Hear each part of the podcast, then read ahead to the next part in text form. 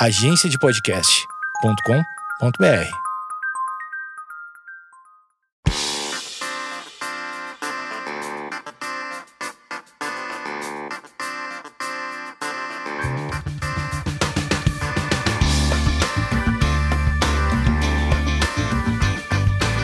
Esquizofrenóias no ar e hoje falaremos de um dos temas mais pedidos da história desse podcast, que esse podcast é muito longevo, pior que é mesmo, né? Já tem quatro anos, já estamos no quarto ano, e já um podcast referência na saúde mental e muita gente me pedia, me pede sobre esse tema. E como eu cheguei aos meus entrevistados? A internet é muito legal e um belo dia vi Jonathan Vicente pipocando na minha timeline, eu ainda não o seguia, com uma thread sobre thread é quando, sabe, faz o textinho em vários tweets é, sobre acumuladores. Eu que sou uma assinante Discovery, é, já assisti alguns capítulos, alguns episódios de Acumuladores Compulsivos e outras séries. Também tem outras um pouco mais leves, né? A gente até vai falar de, de quão prejudicial pode ser esse tipo de entretenimento. E fiz o quê? Mandei uma DM para Jonathan, falando que tinha um podcast sobre isso, sobre saúde mental, queria falar sobre acumuladores. E ele me deu também o nosso segundo convidado, Ananias, que é psicólogo. O Jonathan é um biomédico. Então, se você, se você é, pode seguir os dois na, na internet, nas redes sociais, e eles fazem um trabalho muito legal, muito acessível, né? Porque tem tudo isso da academia nos. É, as pessoas mais teóricas até podem falar muito difícil e de alguma forma afasta a gente, né, do conteúdo, mas não, eles fazem um conteúdo muito acessível e muito profundo. Eu gostaria de dizer muito obrigada a Ananias psicólogo pai, que tem um bebê aqui na foto dele, e o Jonathan, biomédico, que não tem filhos, acho. Ah, então agora não sei se Jonatas é pai, porque não está na bio do Twitter. Perguntarei: Jonatas, você é pai? Eu tô te chamando de Jonatas. É Jonathan, desculpa. Você é Jonathan? Não, eu não sou pai ainda não, né? Mas quando você for, você bota na bio para ajudar a gente. Com certeza. Gente. Antes de biomédico. Eu queria é, elogiar muito o trabalho de vocês e, e elogiar também a disponibilidade de estar tá aqui, porque é um assunto tão que tem várias camadas, né? Às vezes fica no, no, no, popularesco, assim. Eu vou começar com o Ananias, que é psicólogo. Qual a importância de saber que uma pessoa é realmente acumuladora? Digo isso porque muitas vezes é, existem palavras que ficam na moda, tipo gatilho, é, pessoa tóxica. Qual a importância da gente não banalizar os termos? Porque esses termos, eles foram criados para ajudar a gente a classificar as coisas. O, o Ananias, que é psicólogo, poderia começar é, me respondendo. É, qual a importância da gente usar o termo acumulador ou qualquer outro termo da psicologia ou da psicanálise de maneira correta para que não banalize? Porque às vezes a gente vai na casa de, de uma amiga nossa que ela tem, sei lá, quatro iPhones ou uma coleção de selos e a gente chama elas de acumuladora. O que tem de verdade nisso? É, é se eu tenho mais de três coisas é, iguais, eu sou uma acumuladora? A questão não é ter mais de três ou mais de quatro objetos de um mesmo assunto, ter quatro celulares, ter cinco 10 tênis, 15 sapatos. Tem a questão de ser acumulador ou não. A gente tem, na questão do acumulador, a gente tem que lembrar que a palavra existe, antes mesmo de, de transtorno. O que a gente tá, vai identificar é o transtorno de acumulador, né? De compulsivo. E aí tem uma coisa que é mais funda é, tão fundamental quanto a quantidade, que é a desorganização disso. Não é o fato de você ter três iPhones, cinco tênis de uma marca famosa, adorar só comprar coisas daquela marca. Agora, isso tem uma organização, é organizado deixa sua vida, aquela, aqueles objetos deixam sua vida funcionais ou tornam disfuncionais? Porque o acumulador em geral, como norma diagnóstica, a gente tem o padrão de que ele não tem a real noção do valor daquele objeto. Por exemplo, tem pessoas que acumulam cadeiras e elas criam uma justificativa que é um dia vão precisar. Esse dia nunca vai chegar, porque ela está lá com 300 cadeiras. Tá, a pessoa, ela ela já antecipa uma possibilidade de precisar de cadeiras. É isso? Ela cria uma, uma justificativa para aumentar o valor dos objetos. Essas justificativas, elas são concretas ou, ou beira o abstrato? Não, é, são irreais. Para a gente diagnosticar, porque tem o acumulador, que é um termo geral, né? Que o, o ser humano é um, é, é um ser acumulador, né? Pra, por exemplo, quando a gente está fazendo um panorama mais geral, a gente, quando na Bíblia, né, naquele sonho de José para o rei do Egito, que diz que, tem que é, tinha que poupar muito naqueles sete anos, que depois sete anos viriam sete anos de, de pobreza. Aquilo é uma forma de acumulação. O que a gente está falando é o transtorno de, é, de acumulação, transtorno compulsivo de acumulador. Aí, nesses casos, a desorganização e a disfuncionalidade é o que vai caracterizar de maneira mais clara o transtorno. E, e para ele acumular de uma coisa de maneira totalmente disfuncional, por exemplo, as casas dos acumuladores, em geral, são casas insalubres, são casas sujas, são casas cheias de amontoados. Como na série mesmo. É, exatamente, como na série. E o que acontece? Eles criam justificativas, crenças, nos sistemas de crenças, para valorar mais o objeto do que ele realmente vale, tanto no sentido afetivo ou até financeiro. Por exemplo, ele vai comprar uma cadeira porque vai dizer, não, essa cadeira daqui a cinco anos vai valer muito. Daqui a cinco anos a cadeira, mesmo que valesse, ele não ia vender, ele não vai vender. E normalmente a cadeira não vai valer aquele valor que ele pensa, porque é uma, atribu é uma atribuição irreal, é uma criação, é um sistema de crença. Só para concluir, assim, é, tem três fatores né, que, que em geral se atribui a, a origem do, do transtorno de acumulação de objetos. Uma é genética, né? Tem um estudo que mostra que 80% das pessoas diagnosticadas têm familiares, tiveram familiares com esse tipo de transtorno. O outro são traumas, e aí tem, às vezes é um trauma mais genérico, aí de ordem física, de ordem sexual, mas muitas vezes é, é um trauma com algum objeto, relacionado a algum objeto, e daí se desenvolve. E um outro é cognitivo, que é o que? É o viés que a pessoa cria, são comportamentos que, crenças e comportamentos que a pessoa vai criando para evitar se desfazer de determinados é, objetos e também de acumular, ou seja, ele, vai, ele tem aqueles, mas tem que comprar mais. E ele vai criando formas é, e justificativas irreais, tanto para não se desfazer do que tem, como de ir adquirindo mais. E essa disfuncionalidade é, e essa falta de adaptação, ou seja, se eu estou comprando, se eu tenho 100 cadeiras e estou comprando uma, vamos vender, vamos doar, vamos vender 10, não, eu vou, eu vou acumulando. Ou seja, há uma falta, é uma disfuncionalidade na vida mesmo da pessoa. Ela, a, é, essa acumulação, o transtorno de acumulação, ele torna a vida da pessoa totalmente disfuncional. O Jonathan, ele é biomédico e, e você já viu, é, já foi à casa de pessoas acumuladoras e eu, a minha maior experiência foi assistindo TV e é uma coisa sempre muito chocante. Tem isso da ausência de higiene, de uh, pessoas que guardam, que, que até misturam lixo com, com os itens importantes. Qual foi a coisa mais chocante que você já viu, Jonathan? Bom, é, aqui em São Paulo, onde eu estava fazendo a minha vigilância sanitária, na verdade, a gente recebe a notificação, principalmente de parentes, vizinhos, que estão, é, que está vendo que aquela pessoa está acumulando, né? Porque para aquela pessoa, uh,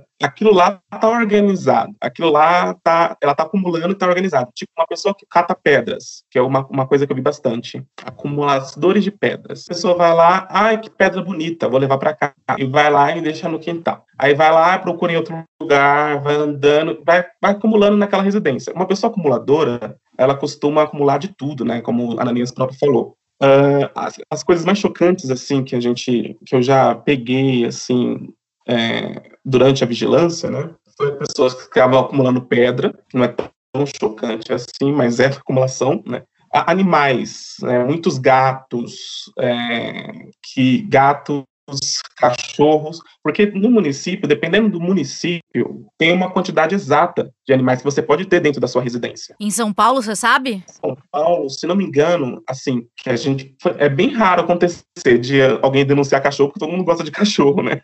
Uhum. Mas em São Paulo, parece o máximo entre 10 e 12 cachorros por pessoa, né? Por pessoa que está por moradia em São Paulo. Então, quando chega numa residência onde tem 200 cachorros e acumulação de cachorros, aí já, aí já entra a vigilância sanitária, entra a vigilância ambiental, entra a vigilância epidemiológica, aí tem todo um processo, todo um protocolo para poder conseguir fazer aquela pessoa soltar, né, se livrar dos cachorrinhos passar para o centro de zoonose para a gente poder conseguir lidar com aquela quantidade né, de animais. Mas é, antes de chegar nesse, nessa coisa aguda, nenhum momento as famílias chamam sei lá, um psicólogo, um terapeuta, tem que chegar nessa situação muito irreparável? Então, é, assim, é, o familiar, raramente essa pessoa que acumula tem um familiar morando com ela. Bem raro, é bem raro mesmo que de acumuladores que têm familiares junto. A maior parte são pessoas que moram sozinhas. Né, pessoas que estão em vulnerabilidade social, etc. Para chegar numa pessoa, por exemplo, quando recebe a notificação, a notificação pode ser pelo, pelo vizinho, como parente, etc., mas também pode ser pela agência comunitária de saúde, que avisa o BS, que depois vai ser avisado para a SUVES, que é a agente da vigilância sanitária. Então, quando, quando é, é notificado para a gente, aí a gente vai lá, nós, da vigilância, vamos com psicólogos, psiquiatras, na verdade vai com diversos, diversos é, representantes de diversas secretarias né, do nosso município. Tem assistentes sociais, tem a uh, Secretaria do Verde Meio Ambiente, Direitos Humanos e assim por diante. Então, a pessoa vai ter toda a assistência para ela, para conseguir se livrar, de certa forma, conseguir tratar esse transtorno que ela está tendo. Mas essas, essas pessoas são é, é, receptivas? O, o Ananias também pode falar sobre isso. Como é que é esse relacionamento? Cheguei na casa. Olha, quando a pessoa, quando a gente chega na casa, no primeiro contato, a gente nunca consegue contato com a pessoa. Né? A gente chega lá no imóvel, uh, bate na porta, ninguém atende. Vai na segunda vez, também ninguém atende. Tenta com vizinhos, não atende. Se a pessoa não facilita, não conseguimos encontrar a pessoa, então a gente já tem que acionar outras esferas, né? Então, tem, a gente faz um relatório falando que a gente não conseguiu entrar naquele, naquele imóvel para o departamento judicial, né, da Procuradoria Geral do município, para fazer uma ação judicial e entrar no imóvel. É a única forma de conseguir. Ou a gente pode também comunicar para o Ministério Público, se a pessoa não ajuda, né, que no caso quem, quem comunica é o Comitê Regional de Atenção Integral às Pessoas em Situação de Acumulação. Esse, esse comunicado vai para o Ministério Público do município, do estado, etc. Tem uma interdição nacional aos familiares daquela pessoa que mora naquele imóvel. Se um imóvel for um imóvel alugado, tem que entrar em contato com o dono da, da, da, do imóvel. E assim por diante, até conseguir o contato com a pessoa. Existem, é, existem processos de acumulação que dura até dois anos para a gente conseguir contato com a pessoa. É, tem processos aí que acumula tanto que fica até o meio da rua e vai a, a, a, limpeza, a limpeza pública vai lá, tira metade da limpeza da porta, a pessoa, porque a pessoa que acumula, ela chora, né? Ela, ela sente uma dor terrível quando tira. Porque parece, parece que faz parte dela, né? Exatamente, é um pedaço dela, é um pedaço dela. Teve um caso de uma senhora que, que é a, a senhora dos gatos, que eu chamo de senhora dos gatos, que acumulou tantos gatos, a pessoa sente um amor pelos animais, né? Consegue decorar o nome de cada um deles e infelizmente tem que retirar esses animais para poder, porque está de certa forma acumulando e está podendo causar danos na região coletivo, né? Um dano coletivo. É uma medicina preventiva muito coletiva. E aí, Ananias, como é que é a chegada dessa junta? É complicado porque, em geral, as pessoas que desenvolvem o transtorno de acumulador, eles só eles você, você consegue identificar alguma coisa na adolescência, mas é uma coisa muito pouca. São pequenos indícios, pequenos, os sintomas ainda muito pouco intensos. A partir dos 25 anos, na maioria dos casos, é o que as pesquisas mostram. Peraí, esses, esses indícios pouco intensos tem a ver com colecionismo? Tem a ver com colecionismo, pequena dificuldade de se desfazer de, de objetos. Agora, não é uma coisa que, em geral, vai chamar a atenção da, uhum. da imensa maioria das pessoas. Começa a ser mais intenso a partir dos 25 anos, em geral. Claro que a gente, quando está dando essas, esses números aqui, é sempre um geral, mas os casos têm que ser analisados individualmente, né? E a partir dos 35 é que ele tá num, é que em geral se chega no momento mais crítico. Aí o, o Jonathan falou dessa questão da dificuldade, que as famílias em geral não identificam as, e alguns estudiosos relacionam essa questão de se desenvolver aos 25 e chegar à, à fase mais danosa, mais complexa aos 35, que é quando a pessoa começa a ter mais é, independência financeira, mora, vai morar só, e aí começa a acumular mais em geral, né? E quando acontece isso, ele vem de toda uma vida é, fomentando isso. E as pessoas que são acumuladoras, em geral, elas não gostam de outras no seu, na sua casa, no seu ambiente. Vamos chamar de pessoas metódicas. minha mãe falaria sistemáticas. Eu, eu não, não sei se. Não, não são, viu, Amanda? Então me fala. Porque elas são desorganizadas. O que, elas querem ter os objetos. E elas vão acumulando e vão jogando. Elas, tipo, elas não são pessoas. Tem um tipo, que é o, o acumulador colecionador, que aí sim ele é organizado, né? Ele tem um sofrimento se tiver que vender um objeto, uma coisa, mas em geral que os dois tipos que são os mais é, recorrentes, que são os, os, os, os acumuladores de animais e os compulsivos, eles não são organizados. Então não tem, não é da família do toque, vamos dizer assim. Antigamente, até 2013, ele era, ele não era classificado como, ele não tinha diagnóstico específico. Só uhum. em 2013, no DSM-5, é que começa a ter diagnóstico específico para o transtorno acumulador compulsivo. Aí, porque era muito difícil separar. Mas tem isso, ele não é, por exemplo, como ele não é aquela pessoa que tirou a, a, coisa não está naquele lugar, não. Ele não quer que ninguém mexa, é diferente, porque aquele espaço é dele. E alguns têm uma noção que vão ser tem, vão ter uma reprovação, por exemplo, se a mãe entrar lá, ou o irmão, ou um amigo, e ver aquela bagunça, e é um ambiente que considera, um, tanto é que para muitos, muitos diagnósticos consideram que um dos, um, uma das características é o quê? É viver em uma casa um ambiente insalubre, porque não é só desorganizado, é sujo, tem alguns estudos que mostram que tem relação, inclusive, que, por exemplo, muitas das pessoas com transtorno acumulador têm problema de pele, porque o ambiente que eles moram são, é muito sujo e acaba, e acaba eles pegando essa pele e eles não ligam. Em geral, eles não vão procurar um tratamento, muitos deles. Aí o que acontece? Eles passam uma vida toda é, desenvolvendo aquele, aquele é, transtorno e quando eles quando é detectado de maneira mais, porque como o João disse, só é chamado quando já está numa situação assim é, muito complicada. E aí aquela pessoa já tem todas as resistências, e, e, são pessoas, como eu disse, elas não gostam de que adentrem no ambiente dela. Algumas só por ser o ambiente dela, e algumas que têm uma consciência de que vão receber uma reprovação por aquilo, porque vão se, vão se sentir envergonhados. Porque um, uma característica da, do transtorno acumulador é que as pessoas elas, têm, elas, é, elas evitam resolver problemas. Tem essa questão de evitação, principalmente relacionada aos objetos que, ela tem, que elas têm. Aí, tipo, ela sabe que se for receber a, a vigilância sanitária, vai ser para ou tirar alguma coisa, ou para ele sair de lá. É, é muito difícil e, e, é uma coisa que foi sendo, que foi sendo fomentada durante anos. Por isso a dificuldade de, de, de até de se auto-perceber com o problema, né? Porque a, a maioria não se percebe. É possível uma pessoa acumuladora que vive numa casa assim tenha uma vida fora da casa dela e as pessoas não não, tem, é, não fazem ideia do que acontece na vida dela, porque tipo ninguém chega na casa, sei lá, a pessoa tem um trabalho ou chega é, sempre é um ponto que já não tem mais trabalho, não faz mais nada. É, não é comum, não é comum. Porque o normal é que um, uma outro, um outro elemento muito forte do transtorno é, acumulador é que a pessoa vai deixando de fazer as tarefas diárias, seja na casa e seja no trabalho. Ela vai tendo mais dificuldades de desenvolver suas tarefas diárias. Como uma depressão. Como uma, como uma depressão. Tem muitos transtornos é, que ele apresenta muitas comorbidades,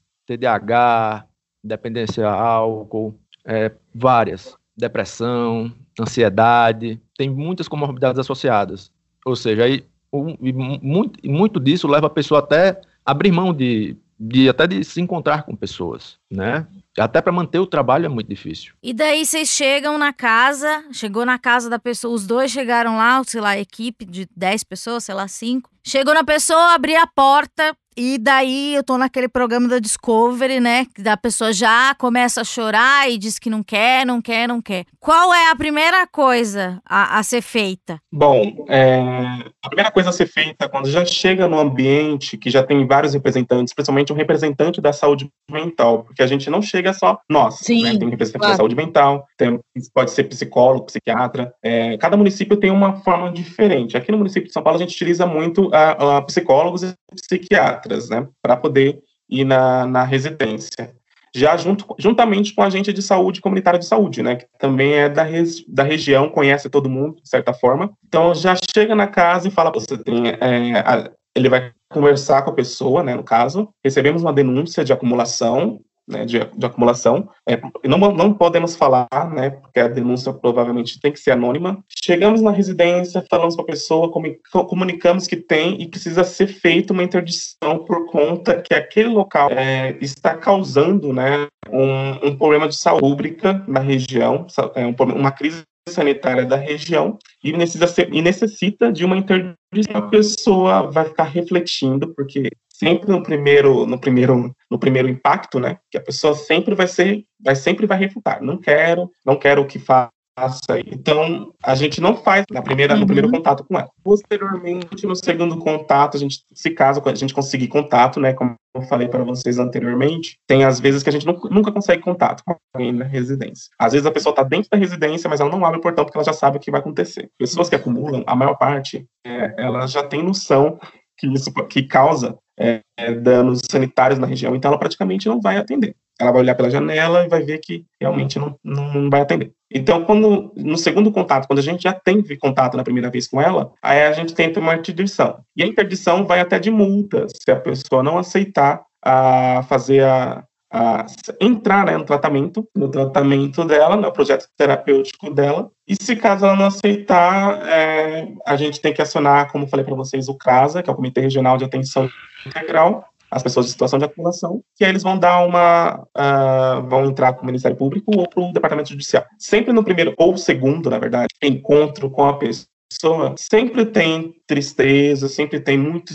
muito choro, muito. A, a, pessoa sente uma situação muito triste, né? Vulnerável, né? Então a gente tem que, tem que conseguir também um familiar, porque familiar uhum. sempre ajuda também. Mas muitas vezes as pessoas não têm contato nem com familiares, porque os familiares até refutam de ir na casa dela, né? Claro. Então a gente faz, faz aquela ponte, né, que são no total mais de sete representantes de diversas esferas, diversas secretarias, para conseguir é, um contato bem, bem menos doloroso para a pessoa que tem um transtorno de acumulação. E qual é a porcentagem das pessoas que aceitam essa intervenção para as pessoas que não aceitam? Olha, é uma pergunta bem difícil essa, porque o que acontece é vai de região para região. Mas, é, por exemplo, na zona sul de São Paulo, que é bem comum, né, uhum. principalmente uma região bem mais é, distante do centro, a porcentagem de pessoas que aceitam é alta até, por certa forma. Muitos aceitam o tratamento porque elas sabem que, que, que vai ser bom para ela e etc.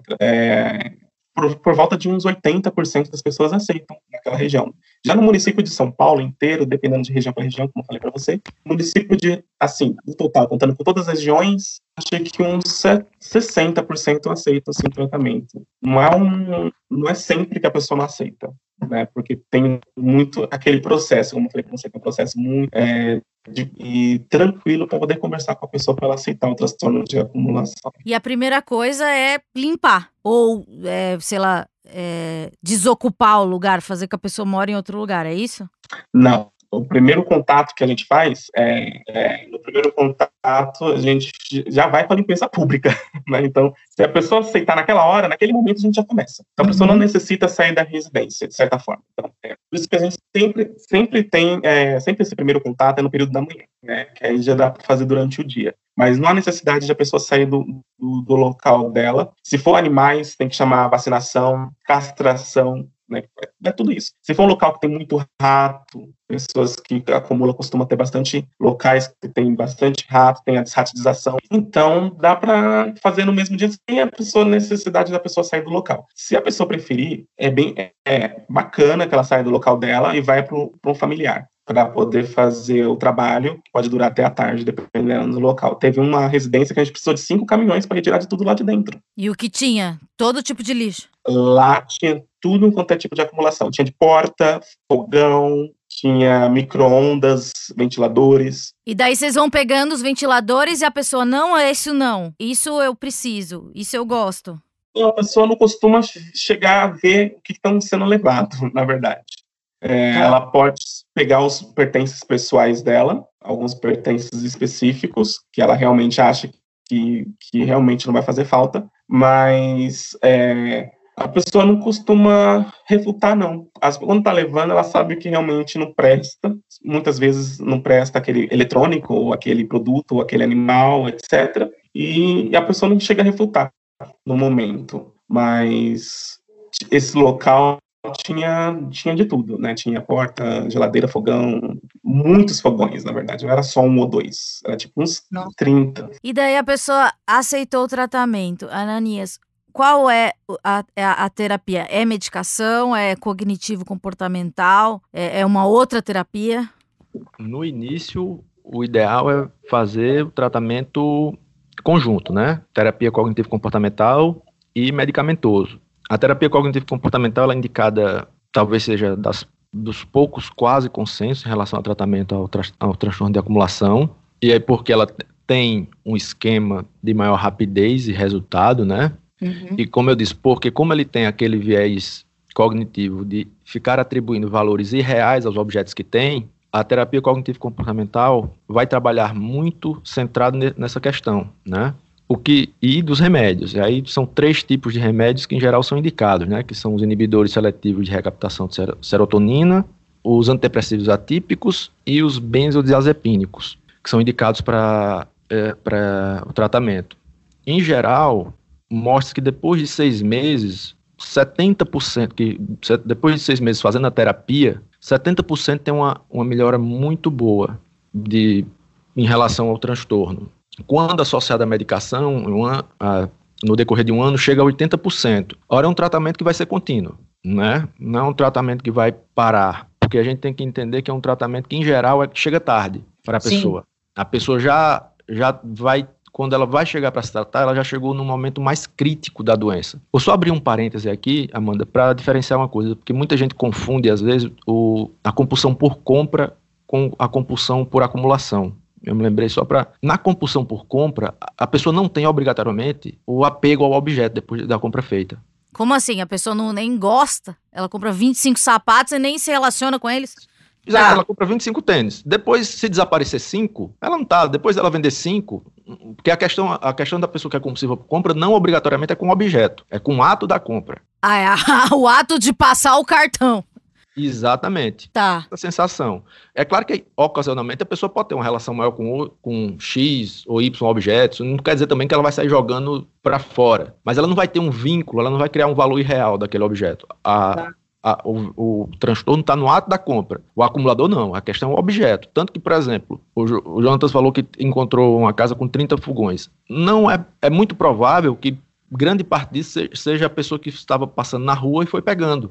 Porque não é só comprando que as pessoas acumulam. Boa parte delas é na rua pegando as coisas. Vamos supor, a pessoa passa na rua e fala, ah, uma, uma, casa aí que tá se mudando tem um fogão. A pessoa acha que ela vai precisar de um fogão? Ela, ela cria a expectativa que pode vir a precisar. Ou então ela cria mesmo que vai vender, mas nunca vai vender. Porque hum. ela vai criar uma justificativa irreal, seja até, ela pode até pensar, eu vou comprar esse fogão que é bom, vou ajeitar, por exemplo, tá lá na rua, alguém descartou um fogão. Certo. Ela vai, vai, vai levar para casa dela pensando, não, eu vou porque eu tenho aqueles outros, eu vou ajeitar todos e vou vender. Mas isso é só uma, isso é só uma, uma crença irreal do que vai acontecer, porque não vai acontecer, ela provavelmente não vai nem ajeitar e muito menos se desfazer, vendendo ou dando depois, ou doando para alguma pessoa. Porque o vínculo é com aqueles objetos. Ela tem vínculo com os objetos. Para ela se desfazer de qualquer objeto é sofrimento. E há uma lógica, que nem essa pessoa do fogão. É uma pessoa que só pensa em coisas da cozinha. Ou ela pode ter isso e acumular animal também. Pode ter, uhum. pode ter. Não, não, tem pessoas que são bem específicas, né?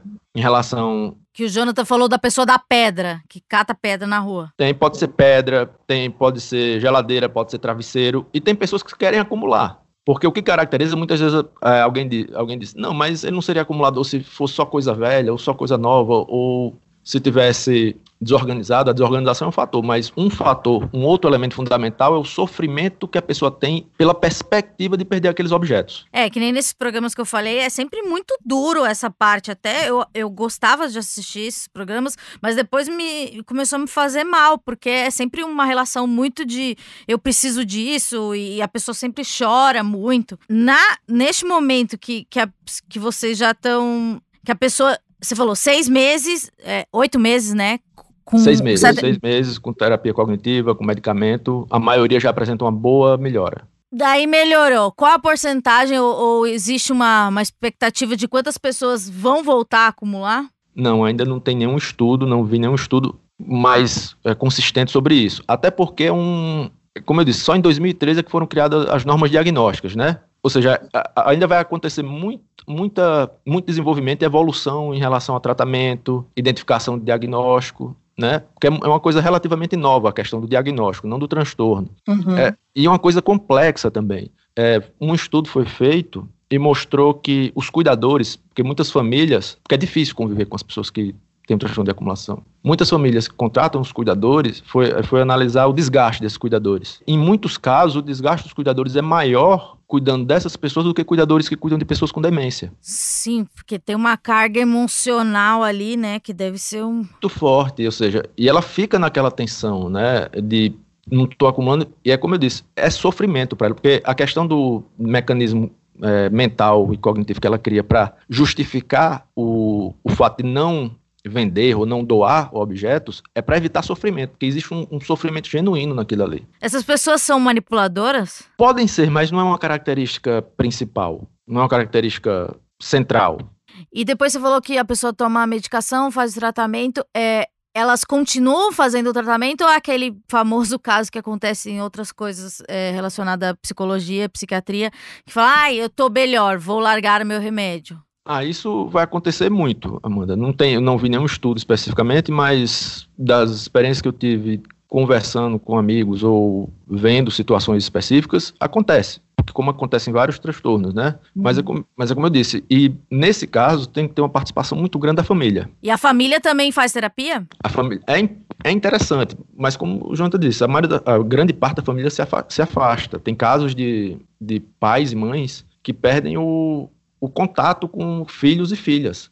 Mas legalmente mesmo, não é, que, não é que a guarda fica com a mãe ou com o pai. Eles perdem um vínculo legal, de tão autodestrutivo que ele está, que a pessoa está. Né? Não é uma situação fácil, é uma situação que tem que ser acompanhada e a, e a pessoa sozinha não consegue, porque é, é, difícil. Jonathan, você falou muito em casa, né? Falou que às vezes tem do, do outro lado da rua, é, às vezes a, a os pertences das pessoas vazam, sei lá, para fora da casa.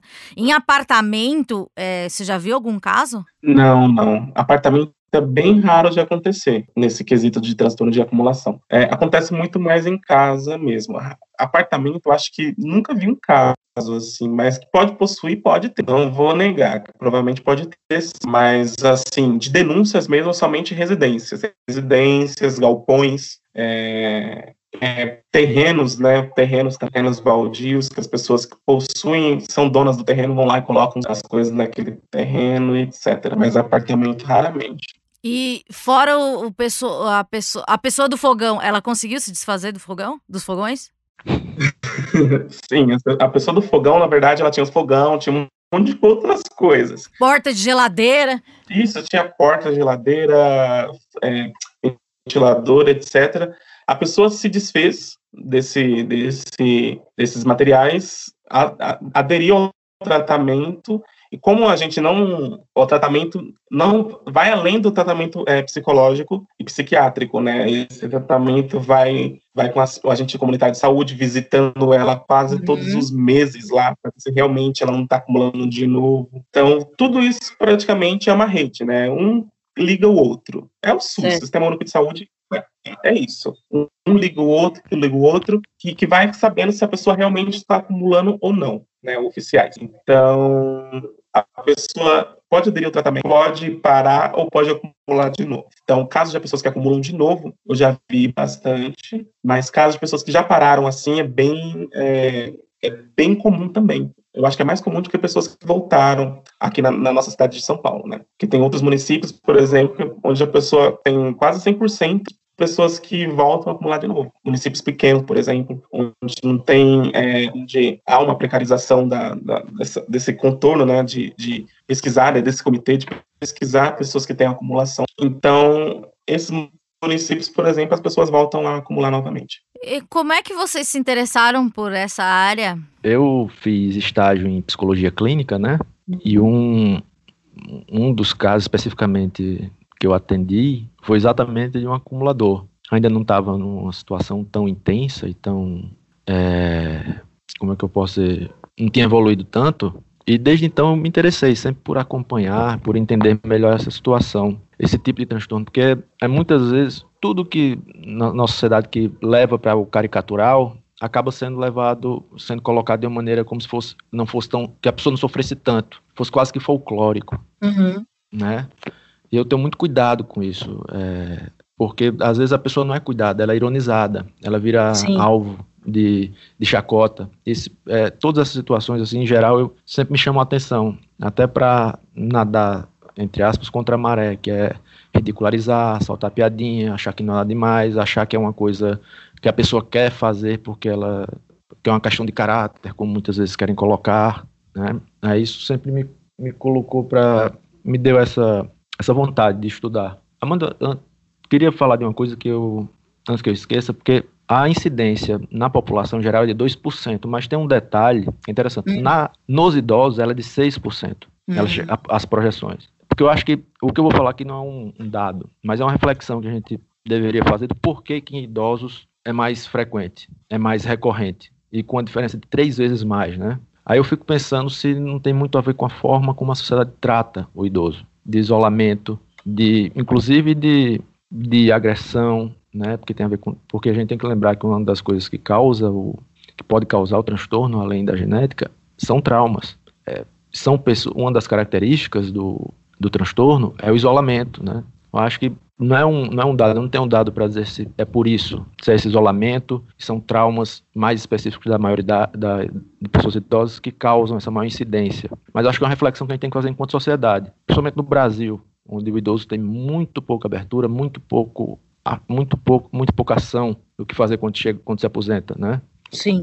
Não são poucos os casos de depressão, não são poucos os casos de outros transtornos, né? Eu acho que vale a reflexão de saber como é que a gente está lidando com, com as pessoas mais velhas na nossa sociedade, porque é mais um transtorno com maior incidência entre idosos. E necessariamente esses idosos já, é, ao longo da vida, já deram alguns sinais de, de, de, acumulação ou de transtorno de ansiedade? Sim, em algum momento sim, mas não, não que fosse uma coisa de chamar tanta atenção.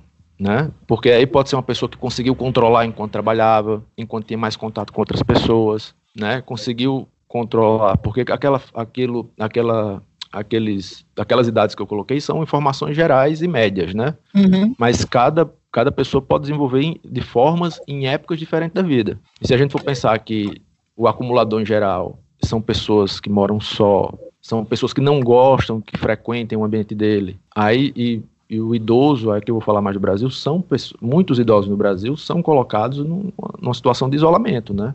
Sim, de, de, ficar à margem mesmo. De ficar à margem da sociedade. Isso pode é, eu vou usar aqui, não é o termo teórico específico, mas para melhor compreensão, pode ser um gatilho. Certo. É, Jonathan, o que te fez é, se interessar por essa área? Bom, é, na verdade, tudo começou lá em 2016, né, quando eu estava na minha graduação, né, na graduação de biomedicina, e aí tinha um estágio na vigilância, né, na SUVES, né, na supervisão de vigilância em saúde, que trata sobre a área sanitária, ambiental e epidemiológica. Inclusive, né, é bom lembrar que para pessoas, para pessoas que trabalham, que têm transtorno né, de, de, de, acumulação, não existe um protocolo padrão, né? Tanto que o protocolo que eu estou falando para vocês foi um decreto daquela época de 2016 do, do prefeito municipal, é, do prefeito de São Paulo, né, Fernando Haddad, do município de São Paulo, que decretou esse decreto e fez esse protocolo no final de 2016. E aí ele decretou esse protocolo e falou assim, nossa, deve ser interessante. Eu entrei na supervisão um mês depois desse, desse protocolo e a gente fomos atrás de acumuladores, né? Então aí, quando eu entrei na supervisão na vigilância sanitária... Até então não existia essa, essa função, não existia esse, essa, essa, esse regimento? Não, antes de 2016 não tinha um, um, decreto especificando uma política né, de municipal de atenção integral às pessoas em situação de acumulação. Antes mesmo não existia. Não existia, era feito de qualquer forma, depois do decreto da, do prefeito, do Fernando Haddad, que foi feito uma, bem organizadamente, né, a universalidade, a acessibilidade, uma questão de humanização dessas pessoas, e foi e os responsáveis por é, colocar esse decreto em, em, em, prática foi a supervisão de, de, vigilância em saúde, né, que são as SUVs. Uh, e foi aí quando eu me interessei. Aí eu entrei e foi só só coisas interessantes dentro da supervisão. Então, uma delas foi a acumulação. E a gente trabalhou, acho que uns três, quatro meses com acumulação, com pessoas da acumulação. E o que o Ananias falou é muito real, né? Que é bem, e acontece muito com pessoas idosas, né? Bem, eu raramente vi pessoas mais novas é, com, com acumulação, mas é bem comum pessoas idosas com essa situação de acumulação. Bom, eu só tenho a agradecer, muito obrigada ao Jonatas, ao Ananias, por dar essa aula pra gente, né, que é um assunto totalmente nebuloso, e muito obrigado pela disponibilidade de vocês. Deixem suas redes sociais, como é que faz para encontrar vocês? É... Ananias. É, obrigado pelo convite, adorei estar aqui. É, ainda mais com o Jonathan, né? É, eu só tenho Twitter, eu sou uma pessoa. Facebook eu acho que é uma, é uma coisa que já devia ter acabado no mundo. Instagram eu não sou uma pessoa de fotos. É, é, o meu Twitter é, anan, é ananias, underline, 1979. Mais uma vez, muito obrigado. Espero que tenham gostado da, da conversa. Jonathan? Bom, é, eu queria agradecer pelo convite novamente, falar um tema tão pertinente, né, que é a situação de acumulação. Muitas poucas pessoas falam sobre. Acho muito interessante abordar esse tema. É, lembrando que o protocolo, etc., é, é com a ajuda do Sistema Único de Saúde, então sempre defendo o SUS. E nas minhas redes sociais, é, eu tô com Jonathan Vicente. Jonathan com TH. Isso, TH, isso. Arroba Jonathan Underline Vicente com T mudo no final. E aí essa minha. Ah, não, Underline Vicente, é isso? É, não, peraí. Deixa eu ver. É arroba Jonathan Vicente. Não, é tudo junto. Tudo junto sem o E final. Isso, sem o E. Isso mesmo. Então é isso. Semana que vem a gente volta e paz nos estádios.